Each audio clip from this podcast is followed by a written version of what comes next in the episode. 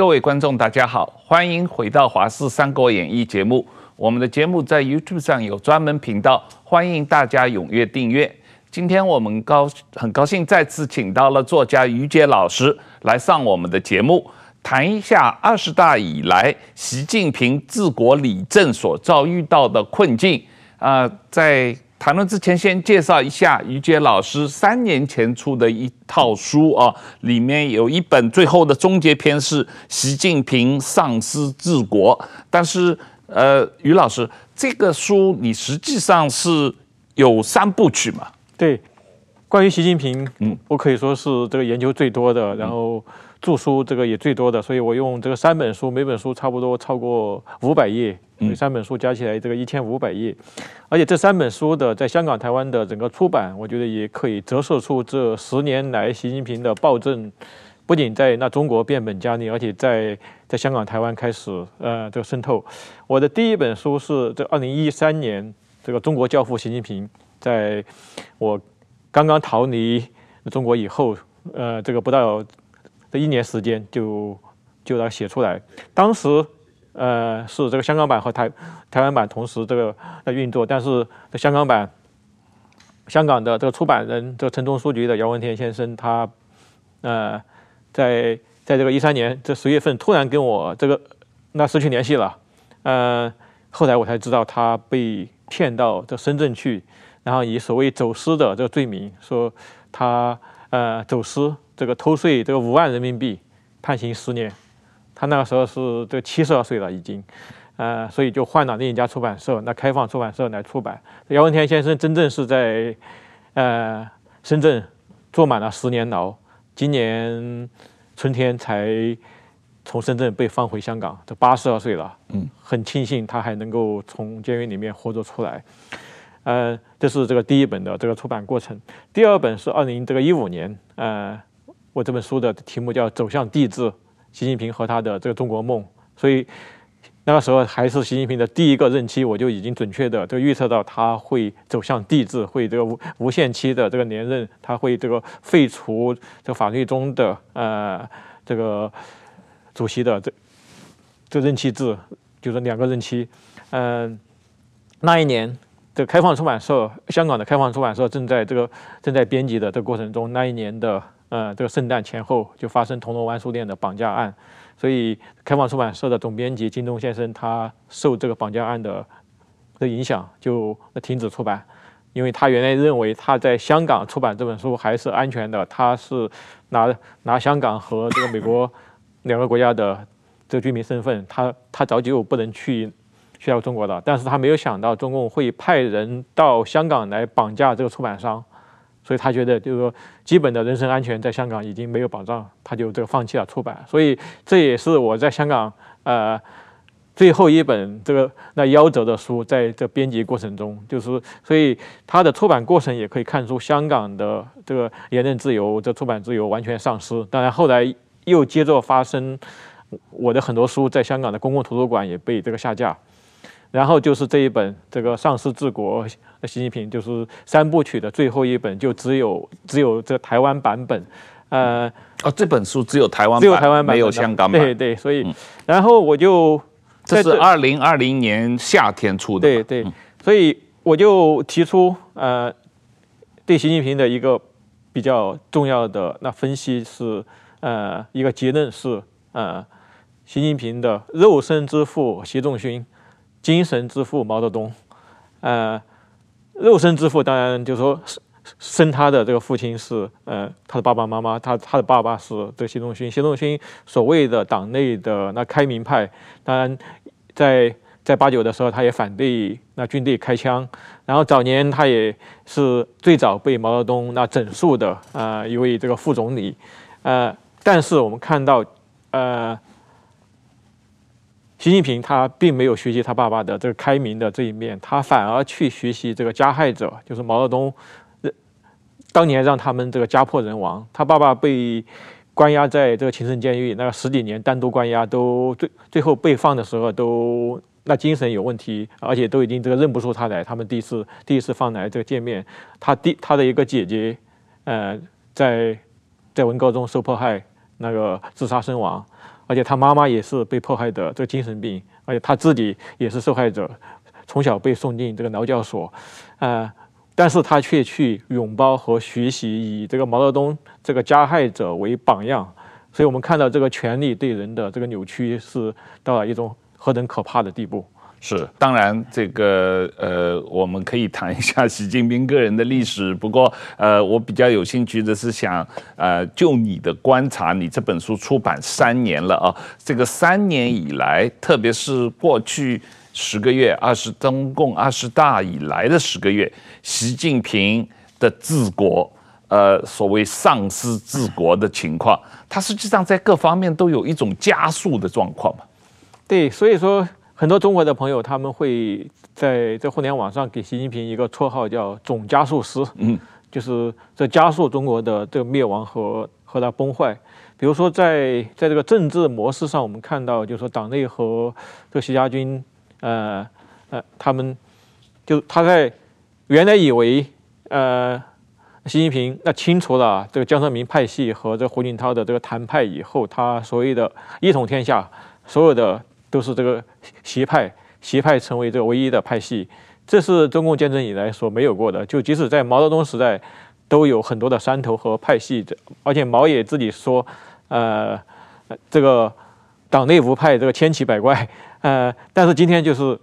只有一个这个习近平派系，但是只有一个习近平派系，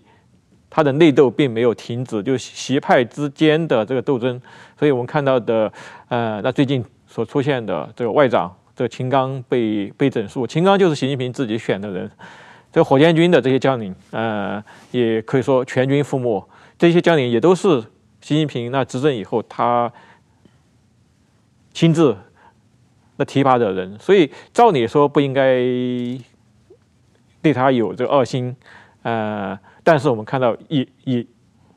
也都成为。被他这个整肃的这个对象，当然有有各种的那说法，有人说是中了这个美国的这个反间计，呃，也有人说是他们这火箭军的将领这个同意这个刘亚洲也是被被整肃的一个上将，是前前国家主席李先念的这个女婿，他原来在这个太子党中的这个地位是比比习近平要高的。因为他的这个岳父，这那李先念在在中共这个元老中的这个地位比习近平的爸爸这个习仲勋高，所以这个刘亚洲他又是所谓的军队里面的比较有学问的这个儒将，所以他想必是这看不起这个习近平，所以他也反对习近平的一些政策，就包括对台湾的要希望要策划对台湾这个动武，所以他也他也一直公开写文章说这个。不能对台湾动武，而且他早年也研究过这个金门战役，这为什么打败？呃，所以他后来被被他整肃。所以有说法也说这些火箭军将领这个赞同刘亚洲的这个看法。当然，具体最后的这个真相究竟是什么，我们不知道，因为中共是一个这个黑幕的。呃，那但是我们从这个。这这么剧烈、这么惨烈的这个内斗，而且是你死我活的这种斗争，甚至有火箭军的将领，他们已经在家里就死亡，非常奇怪的死亡，究竟是他杀还是这个自杀还是怎么样？呃，就可以看出，其实习近平的那政权并没有这稳定下来。嗯，对，石石板先生这个问题也确实是很让人惊讶，就是二十大以后，嗯。外界观察以为习近平巩固了独裁，习家军一统天下，党内没有争议了。可是不到十个月就发生了秦刚事件，发生了火箭军事件，发生了刘亚洲事件。这个问这个很奇怪啊。我我觉得这个我认为是跟习近平的性格有关的，就是说。刚才于老师说他是可能最研究习近平的，那我可能我是在日本研究习近平比较多的，我我我也出过三四本关于习近平的书了。嗯，那么我认为习近平呢，首先他有一个很大特点，就是不读书，这个很无知。这当然不读书书的人有很多，没有个，但是说呢，他还最怕别人知道他不读书，然后呢，他又装作自己很会读书的样子，这就出现很巨大的矛盾。那么。他其实呢，我觉得，包括刘亚洲啊，包括最近出的很多事情啊，都是因为大不敬啊，就是对，对他表示一些，因为像刘亚洲，刘亚洲确实是很读书，我们看文章就看出来嘛。刘亚洲确实是读书很多的人，而且文章写得很好嘛。就是说，刘亚洲的太子党也看不起习近平嘛，就是交谈两句就知道是草包嘛。但是草包最怕别人说他是草包，这个是怎么说呢？呃，我觉得跟性格有有，就是我过去我我在北京的时候是经历过胡锦涛时代和和这个习近平时代。胡锦涛这个人就很谦虚，为什么呢？胡胡锦涛，我们看的简历，胡锦涛在这个清华大学毕业以后，他留校做辅导员，那么也就是说呢，他给人讲讲很多，但是他教的那些都是清华的学生嘛，所以不停的要挑战他，所以他讲话很谨慎，因为他讲错了以后，他的收。这个辅导员地位就会受到质疑嘛。那么习近平呢？他小学就其实从他正式说，应该小学就失学了嘛。小学念到一半的话就，就就他父亲被打倒了，对，嗯。所以他到了陕西的话的时候，其实他还属于一个半文盲状态了。但是说呢，他周围全是真文盲，嗯，所以他说什么大家都听他的嘛。他每天给人家就下雨天在窑洞给人讲故事。讲完故事可以随便编，《西游记》后半他我后来采访过嘛，就是西胡习近平讲故事很有意思，他们不自己听过的故事讲完以后可以随便编，然后旁边都是真文盲，全没听过，他怎么讲怎么有，所以说呢，他就限制限制成一个，就是说非常自信又非常自卑的一种，知道自己没读过书，但是他说什么大家都相信，所以习近平他周围呢聚集了一群，就是说明明不是文盲还要装作文盲的家伙。才能在习习政权上这个升上去，这就是一个很大的问题。我认为他夺权是是大家，其实我想我估计是最早什么刘源啊、王岐山啊、刘亚洲啊，这一开始都是太子党，一开始都帮着习近平的。但是说后来觉得这个太草包是一个，另外一个呢，他们在言谈话语中呢流露出了一些对习近平的一些不屑、一些看不起的地方。这个呢，当习近平如果是大家是朋友的时候。无所谓，但是现在习近平已经成皇帝的时候，你竟然对皇帝有大不敬，于是就开始动手。我认为呢，这个火箭军的事情，最近我稍微查了一下，火箭军的有一个这个副司令叫吴国华，后来在家里这个轻生嘛。嗯，他的葬在家里有一个小灵堂，然后呢，在吴国华的灵堂里有有个叫张晓阳的，是张震的儿子出席了嘛。那么张小阳其实他在解放军只做了少将，但是张小阳的哥哥是张海洋，他是做到了这个，呃，他是他做到了这个二炮的政委嘛，一直是上将。那么后来就我看到就是在火箭军后来向这个火这个二炮向火箭军转型的过程之中。其实都是张啥张海洋主导的。那么后就等于说，这次被团灭的这些火箭军的将领将领，其实都是张海洋提拔的徒子徒孙嘛。那么张海洋也是，就是说，现在习近平最大的矛盾是和太子党出现矛盾嘛。我认为火箭军是和太子党有关系。另外一个就是说，张海洋，你想，就是说吴国华已经这个自杀畏罪自杀嘛，他的葬礼派一个张海洋自己不便出面，让他弟弟去。我觉得这些还是我觉得太子党内部的明争暗斗已经升级了，所以说我觉得这个是刚刚开始，今后这种习近平的这个权力不稳的状态会还会继续持续。嗯，而且另外一种说法，我觉得也有道理，就是呃，习近平呃这个志大才疏啊，但是他疑心病很重。所以他有那种曹操的性格啊，这个刚才呃于杰老师也提到，有一种说法说习近平是中了美国的离间计哈，这个呃他团灭火箭军是美国 美国故意放出火箭军泄密泄密的消息，然后他真的上了钩，然后就团灭火箭军啊，我觉得这个说法也不是完全没有可能吧。对，我想有相当的这可能性。实际上，就是说美国所所放出的这些资讯，不一定需要由他们这个内部人来这个泄密，因为现在美国从它的最呃这个尖端的这些这个卫星这些科这些科技都能够看到它的这些那基地啦，这些那部署了。呃，其实王老师刚才谈到说他像这个曹操，我觉得更像这个崇祯。呃，所以这个。这崇祯他是这刚愎自用，是，而且他最后死的时候，他也说这个不应该怪我，应该怪这些大臣。我想这也是，就是说未来若干年，如果习近平走到这一天，他这个败亡的时候，他也会说出跟崇祯这个同样的话来，他也不会来就是说忏悔，来这个反省自己的问题。他现在好像已经在说这个话了，因为他最近讲话不是 引用李后主诗嘛？啊，这个就是亡国之君的话，他都在说了啊。不，还有人说他像隋炀帝，还有人说他像慈禧，但是人有人说慈禧比他本事大多了，对不对？对他他自己最近不停的在说亡国之君的话啊，这个呃，所以他自己也有这样的感觉，这个真的很奇怪。一方面他呃说东升西降，我这个这大国复兴啊，一方面又呃拼命的在讲亡国之君的话，属于一种很。分裂的精神状态嘛，啊，这个当然，这个最近的经济上的状况很不好啊，无论是出口还是房地产啊，呃，暴雷啊，这两天我们大家又在讲这个碧桂园的事情，什么中植的这个集团融资的事情，年轻人失业率盖牌，现在根本不统计年轻人失业率了，因为他呃没办法统计了啊，这个嗯。于坚，你怎么看这个呃经济上啊呃，武汉疫情呃后这个经济反弹的无力，说明了什么问题？对，我想从两个方面来看。第一个方面是，就是习近平本人他是这完全不懂这经济的，甚至他对呃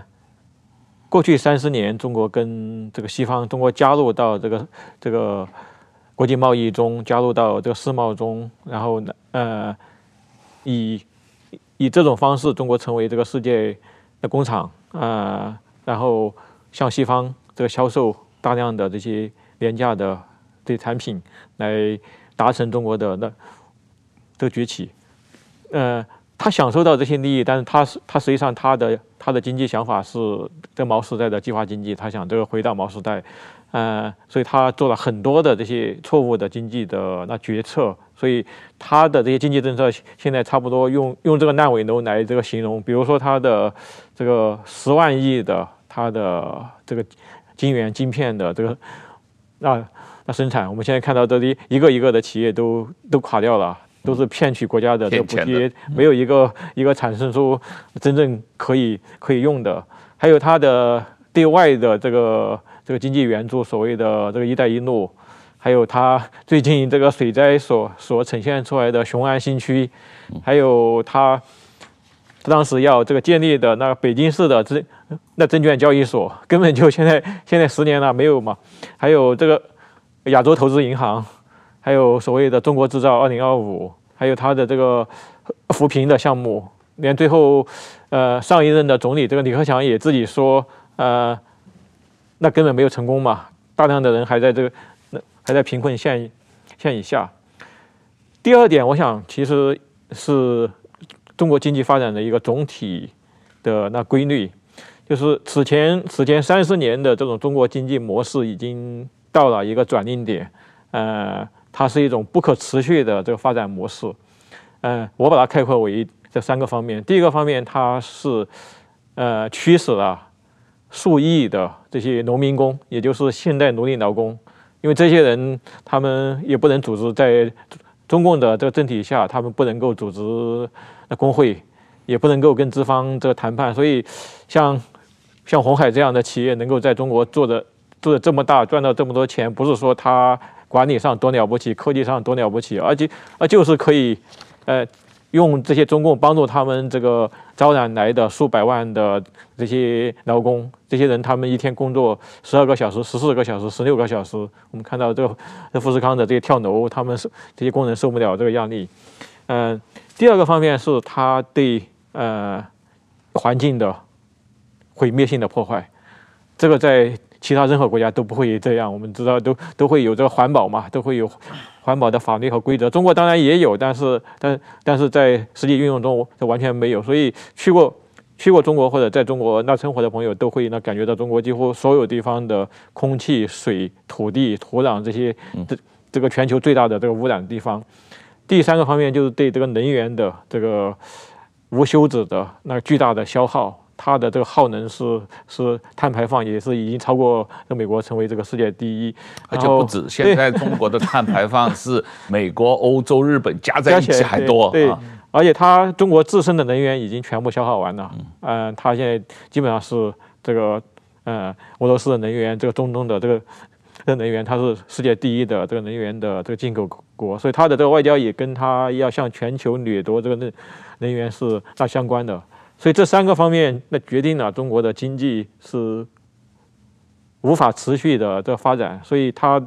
呃，现在在急剧的的下降，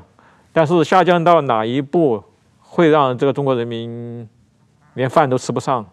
呃，甚至连草都吃不上。虽然王岐山说中国人民连吃吃草就可以活，但是当他经济下跌到一个很可很可怕的这个地步，连连草都吃不上的时候，我想他的这个政权就没法维持了。呃，石板先生，我们有刚才有讲到了他在军事上的一些问题啊，内部的这个整数的问题。呃，另外一个问题，我们最近也呃多次谈到的，就是关于外交上秦刚出事，对于这个呃中美关系的影响，而且他对于。普丁的支持实际上跟欧盟跟美国成为敌人啊！这两天，呃，中国的国防部长又一次去俄罗斯访问，跟俄罗斯呃国防部长又在公开场合一再强调，呃，中俄关系绑在一起啊，紧紧的这个呃呃绑在一起。这个实际上对于呃中国在。国际社会的影响力实际上是非常负面的。当然，当然，我觉得就是，我觉得秦刚这个事情的话，我觉得最对中国最大的影响就是说，以后大家都宁左勿右嘛。嗯，就是在中国这个历史上，其实有多少次了，就是说，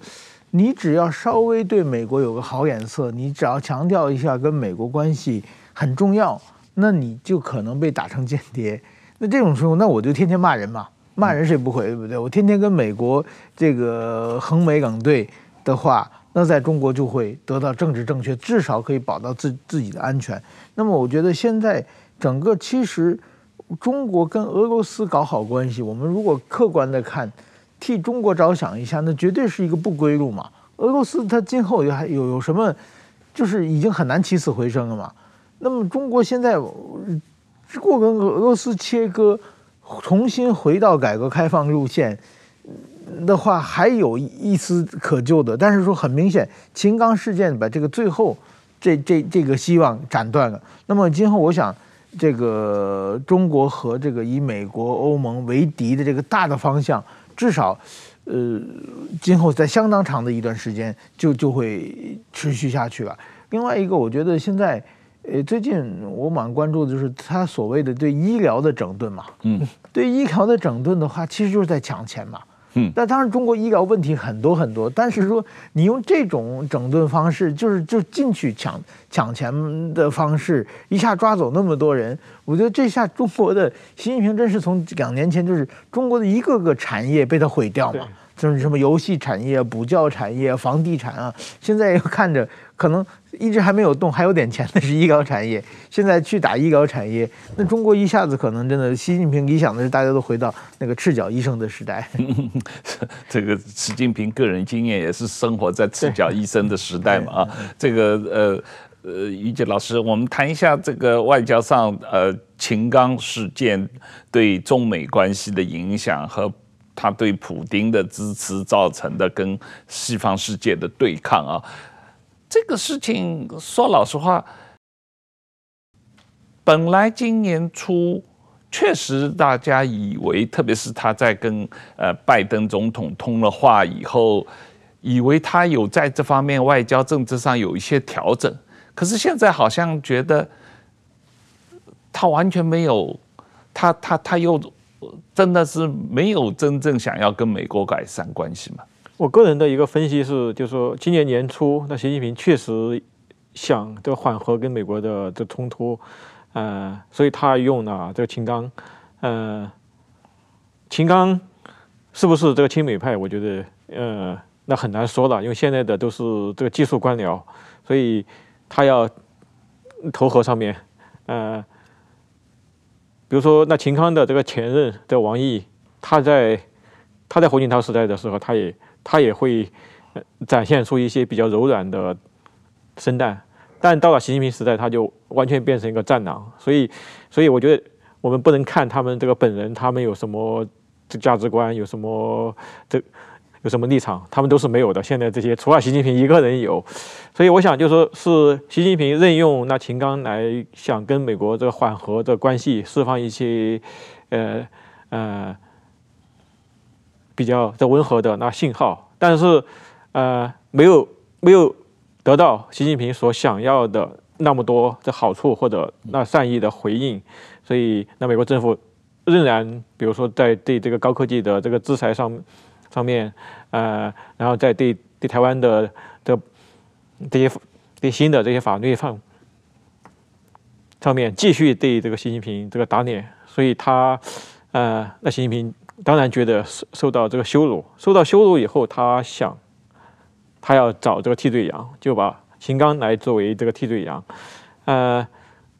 秦刚垮台的时候，呃，另一方另一方力量就是这个外交或者，呃。包包括军事系统里面的这些亲俄派就开始这个很嚣张，就是呃像这个上一任的外交部发言人这个呃这张立坚他就他就公开的在这个推特上这个幸灾乐祸，还有一个前任的这个外交部副部长这个骆玉成他。曾经说过，就是说中国对俄的这个关系，这个上不封顶，呃，结果他被贬到这广电总局去做这个副局长，其实是这个降了半级或者降了一级。他也秦刚垮台，他也认为他会呃，那重新回到这个外交部去，甚至做做这个部长。没有想到他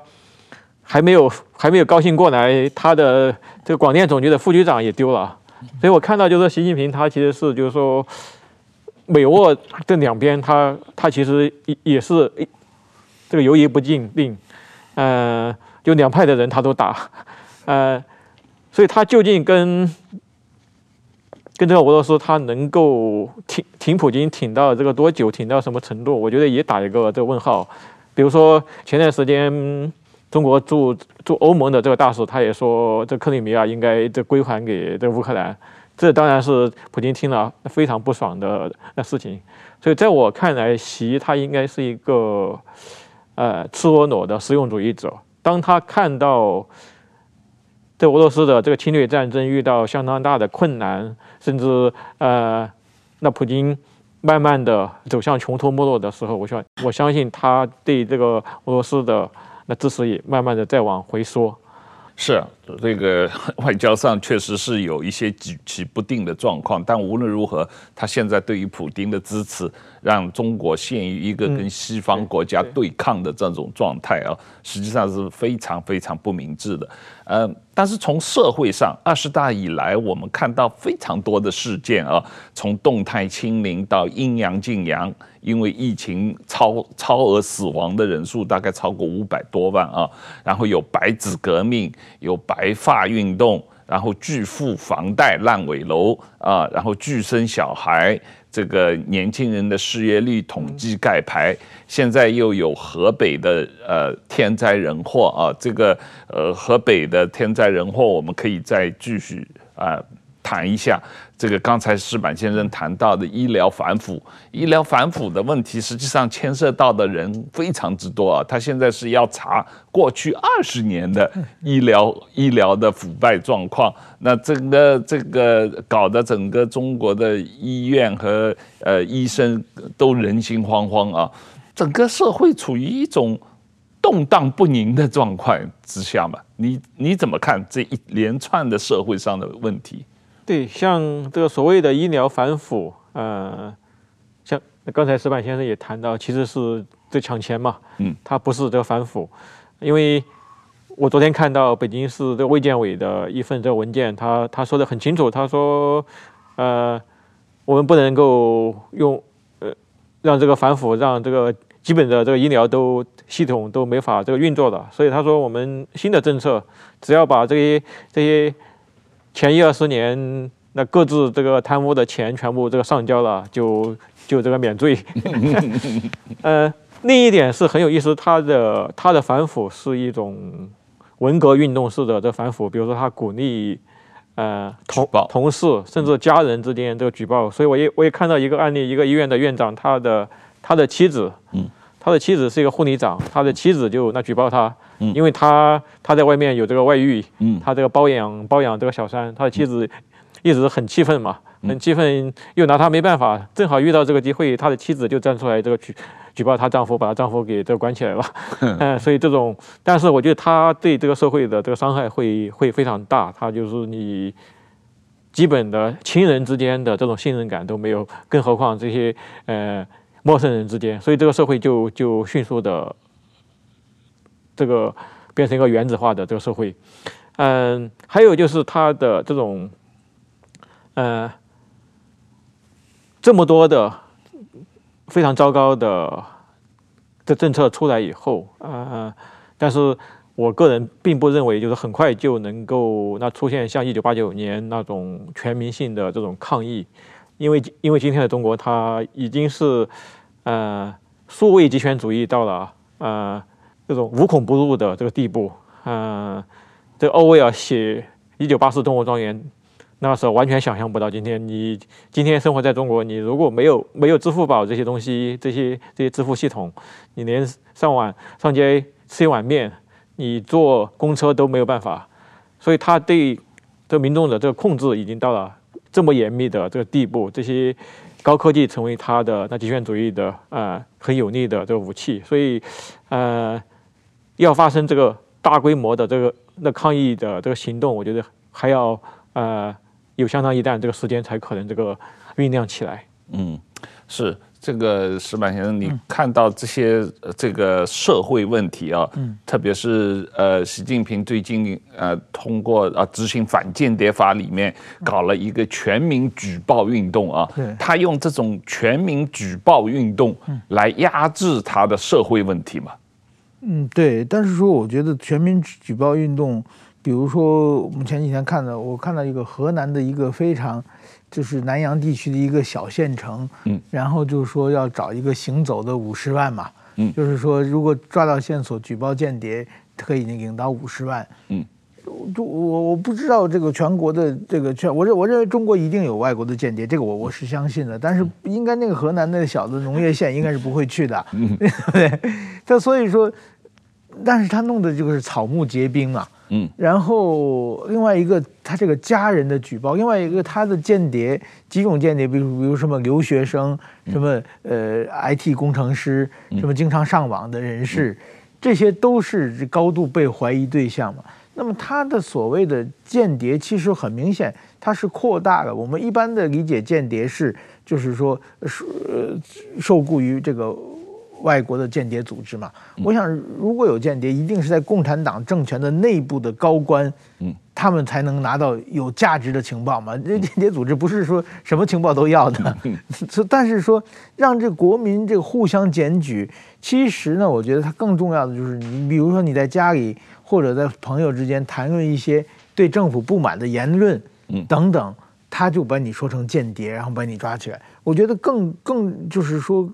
更多的是这种啊，我想，这个反间谍法下来之后，现在已经发现，已经有人爆出是是什么小学生的那个，有一个叫我看到一个叫什么见不得人的父母嘛，对，一个小红的一个小女生，小学生举报父母，父母应该在在家里谈论的一些，就是说忘，就是谈论国国家大事嘛，对，而且政府鼓励这种行为，对啊，对，所以说我觉得这种情况的话，会让中国的社会。这其实这是文革时候在文革时候我们这样。文革时候有一个是举报自己的母亲，好像母亲后来被执行了死刑，然后后来一直忏悔的老红卫兵。我我过去在北京是写文革五十年的时候，嗯，我还写过这这么一一一段，嗯，但是没想到这么快这时间 又回来了，嗯，这这当时那那些悲剧，那些颠倒黑白的状状况，现在我所以看到这个。文革的流毒啊，现在完全是在习近平的脑子里边，所以说，我觉得真的，这个习近平现在忙于清除什么秦刚的流毒，我觉得在清除习近平的流毒、文革的流毒，对中国是一个非常非常重要的事情。这也正是二零一二年这个二零一三年应该是那个温家宝的最后一次记者会，他提出的就是文革的流毒，不清除的流文革流毒，我们改革开放的成果。要付之付之东流，我觉得温家宝那个预言现在真的在中国正在实现。那呃，于姐从文革的流毒的角度来讲，文革中间最恶劣的就是全民造神运动吧？啊，毛泽东在文革中间是呃被被林彪也好，江青也好，呃，周恩来也好，搞成一个这个全民的造神运动，然后要大家。强迫用毛泽东的思想来思考嘛？现在这个习近平也在搞全民造神运动嘛？他现在成为全国发行量最大、收入最高的作家。他习近平写书比你快多了，他的书卖的比你好多了。这个他的这个全民造神运动，你觉得对中国社会有什么长远的影响？对，那习近平这个全民造神这个运动。那不可能像这个毛时代那样那成功了，因为时代背景这个环境已经那完全不一样。就毛时代的中国是这个闭关锁国的，而呃今天的中国，那过去已经有三十年的这个所谓的那改革开放，当然呃它它的改革开那改革开放是有限度的，但是毕竟有有那么多西方的东西进来，然后毕竟有那么多的国人都到西方去这个你呃。那旅行过，这留学过，每年那个数百万的人，呃，所以他们都知道这个世界是怎么样的。让他们重新回到这毛时代去，我想大部分人都不会那接受。所以在强迫的这种这种学习，比如说在这个政府部门、这个国有企业里面学习这个习那习近平思想，然后订购习近平的著作来发，这些他可以来来这个做到。但是你不可能让这个人民。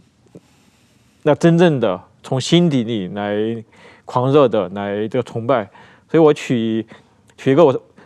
我身边的这个例子，就是我的这堂兄，比我长两岁的我的堂兄，他是在那成都生活，他是一位高级工程师，他是在中国最大的设计院之一的西南设计院，所以他从事业上来说已经这个非常成功，一年挣这个上百万的薪资，然后他他他也他也管理一个这个。公司一个分公司，他手下有好几十个人，但他觉得在中国已经没有办法生活那个窒息，尤其是他的小孩，他看到他的小孩从小学起要学习 习近平语录，他说我们这个我们这一代人，这个五十多岁的这一代人，呃，我们可以忍受，我们的下一代人绝对不能再这个忍受这种生活，所以他去年就想尽办法，他们他们夫妇俩带着两个小孩就逃离中国。到了这个美国生活，所以 这是最近中国最近几年非常流行的这个润学嘛，叫 run 合作就是 run，就要用脚来投票，我们没没有办法用手来这手来这个投票，中国人没有投票权。我也是到了到了美国以后，我二零一八年成为美国公民以后，我二零二零年第一次投票才，所以呃，既然没有办法用手来投票，那就用脚来投票就。就逃出中国，我们看到现在这所谓的还有走线，有从从南美走若干个国家，然后千辛万苦要要到到美国去，所以我想这是现在这三十年成长起来的中国的受过教育的阶层的专业人士、中产阶级他们的选择。当然，他们不能够很难来这个公开的反抗，但是他们用这种逃离中国的方式来来反抗。所以他们的这种选择，其实也就说明习近平的造神运动完全失败了。对，但是习近平最近是要呃，整个把上海最大的移民公司这个查抄了啊，然后说他们是倒卖外汇嘛，做地下钱庄嘛，然后就把这家公司要他们过去几十年的移民资料全部上交国安单位来审查啊。呃，他实际上是要阻断这些。中产阶级甚至是呃高官的子女亲属外逃的状况嘛？你怎么看这个上海查抄移民公司的事情？对，他也看出呃这些那中产阶级或者说 中产阶级的这个上层，他们纷纷的逃离那中国。我也我也看到一个那新的数据说，呃拥有千万以上的那资产的那中国人，六成以上的都想都离开中国，所以他要把这些渠道给这个斩断。但是我想，呃，他他只能把这些，比如说很大的标志性的移民公司给这个关闭，在来这个抓捕。但是以中国人的这种求生的聪明才智，呃，他们会想出那新的办法来，然后也有新的这些公司来那运作，甚至像连这个赌博业的赌场都变成这个把把钱那换成美金转移到转移到海外的一个渠道，呃，所以我想这一场战争新呃跟这个移跟这个移民的这个战争，那习近平是打不赢的。嗯嗯，这个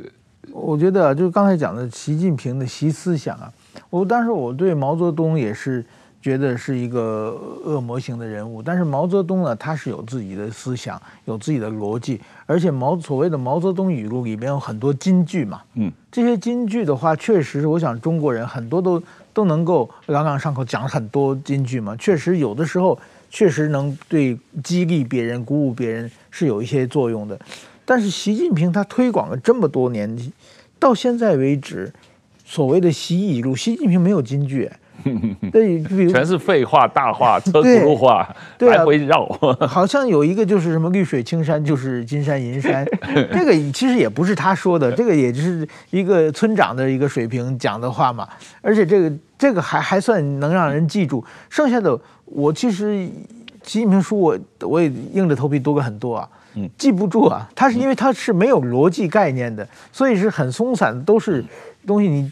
看完以后就就就过去了，所以我觉得这个他这个强迫学习思区思想，必定是一一场就是好这劳民伤财的一个完全没有意义的事情啊。那么刚才讲的这个查处移民公司，我觉得这个也是就是抢抢钱。嗯，那我觉得习近平啊，我这个他做这么做的就是说，因为他查这个查那个查这个，然后大家都往外跑嘛。嗯，啊，他一看哦，原来问题出在移民公司，然后把移民公司查掉查到了。这个习近平是典型的毛泽东的学生。我记得还有一个毛泽东的学生叫穆加贝，这个是津巴布韦的总统嘛。他在监狱里面读毛毛选读了好几遍嘛。嗯。然后出来以后呢，他实行的政策就是啊，当时津这个这个津巴布韦有通货膨胀，嗯，然后呢，他通过说不许涨价，谁涨价抓谁，嗯，然后呢，大家就不敢涨价，不敢涨价，生意会作赔嘛，这大家就不做生意了嘛，特别是那个生，他告诉厂家你也不许涨价，那生产厂家他的原材料各方面的人士都都在涨价，你他不涨价，他做一个赔一个，做一个赔一个，所以呢，这个。你不许涨价的话，这个厂家就大家都不生产了嘛。嗯，然后他又通过一法律说，不许不生产，不生产抓你，就是这种完全是不符合逻辑的这种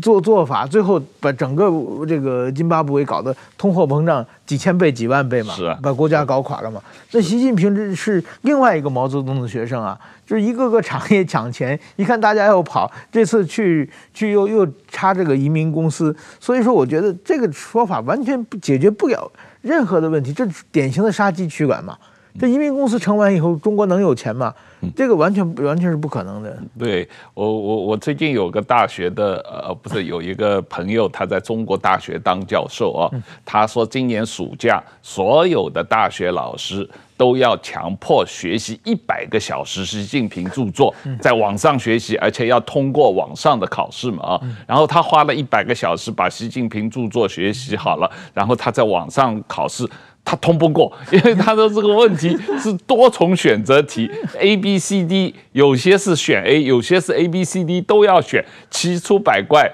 然后他觉得这个简直是呃头昏脑胀啊。那问题是。所有大学老师都要经过这样的考试啊！那现在中国是所有的国家机关人员每天都要学习习近平著作，这样的话，整个政府机关的工作效率是彻底没有了。大家整天想的不是怎么样这个。呃，做好业务，多挣钱，这个发展经济，大家整天想的是怎么应付考试啊？怎么应付习近平著作？那习近平著作现在是出了多少？二十六本还是二十八本？又臭又长，你根本记不住啊！就像你说的，看完了完全脑子里一片空白。可是他现在要强迫大家学习。而这考试的方法是非常狡猾的，就是说。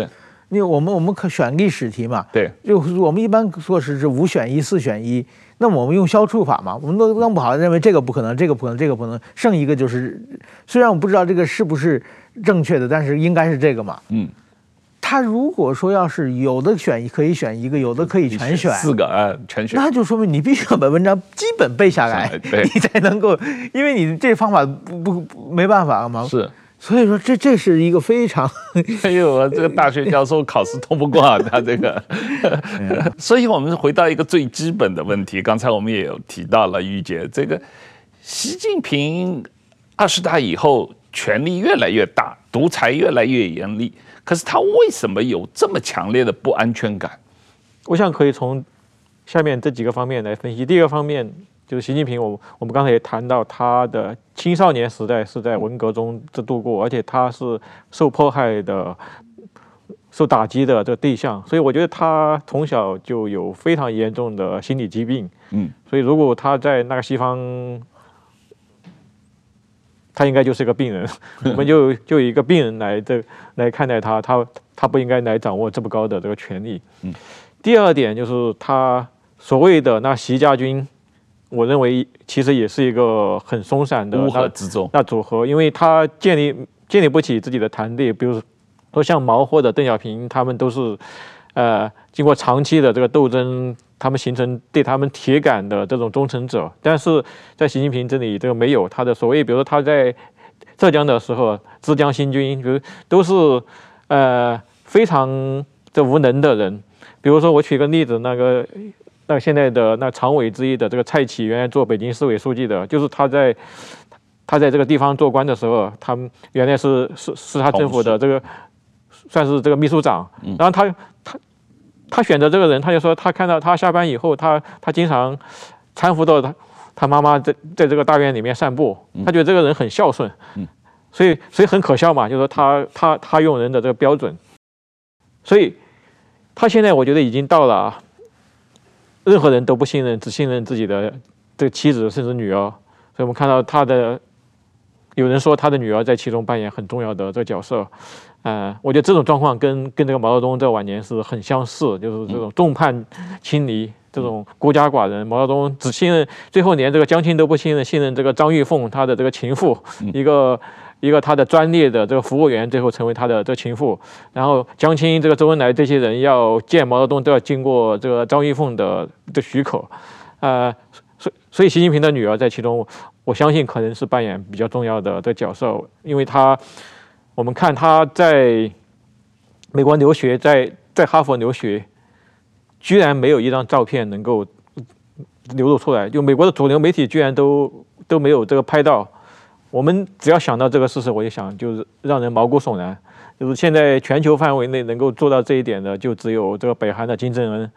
金正恩这个有一个儿子，但是没有一张他儿子的这个照片。而习近平的女儿从二零零八年四川地震。他女儿陪着这彭丽媛去这个灾区，有一张照片。以后当时还是一个小学生，到现在这十十十五年时间，没有他的一张真正的照片。现在网上流传的叫这些习近平的女儿的照片全是假的。所以我想从从这个细节就会看出他的呃这个集权专制的这个程度有多么的酷吏，和他自己在这个权力结构中有多么不安全感。嗯。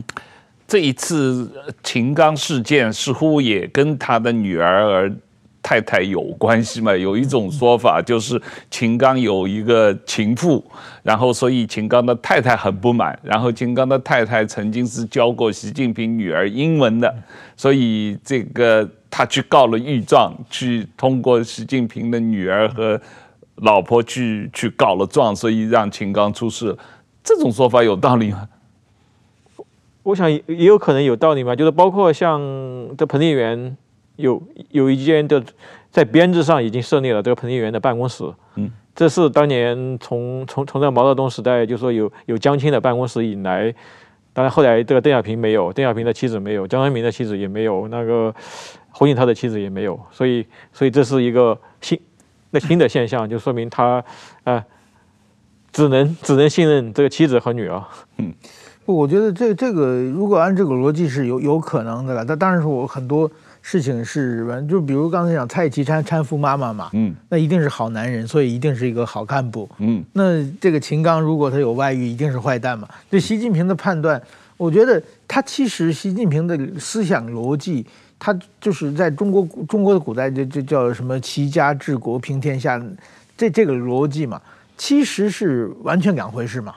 就是自己的家能处理得好，跟自己能治国、能平天下的有能力，这完全是两回事。但是在中国的习近平，他信奉那套逻辑里面是一码事嘛。嗯，你你孝顺，所以你一定能当个好北京市委书记。嗯，这所以我想，这是。但是我认为这个，因因为秦刚现在还在处于怎么说呢？要打倒秦刚，一定要抹黑嘛。嗯，所以在中国抹黑最常用手段是女性问题嘛。嗯，所以说我我我认为他也许是有有女性问题，但是说。呃，他绝对不是因为女性问题这个倒台的嘛？因为如果查女性问题，现在政治局常委。这七个人的话，对，不可能没有的。是啊，是啊，对我们，我们今天时间差不多了，那非常谢谢这个于杰呃老师来再次来上我们的节目。那这个呃实际上，习近平你虽然已经写了三部曲，不过他好像总加速式的工作还在努力的工作，所以你以后还可以啊努力的写他更多的书啊，批评习近平的著作。那谢谢于杰，谢谢石板先生，谢谢大家。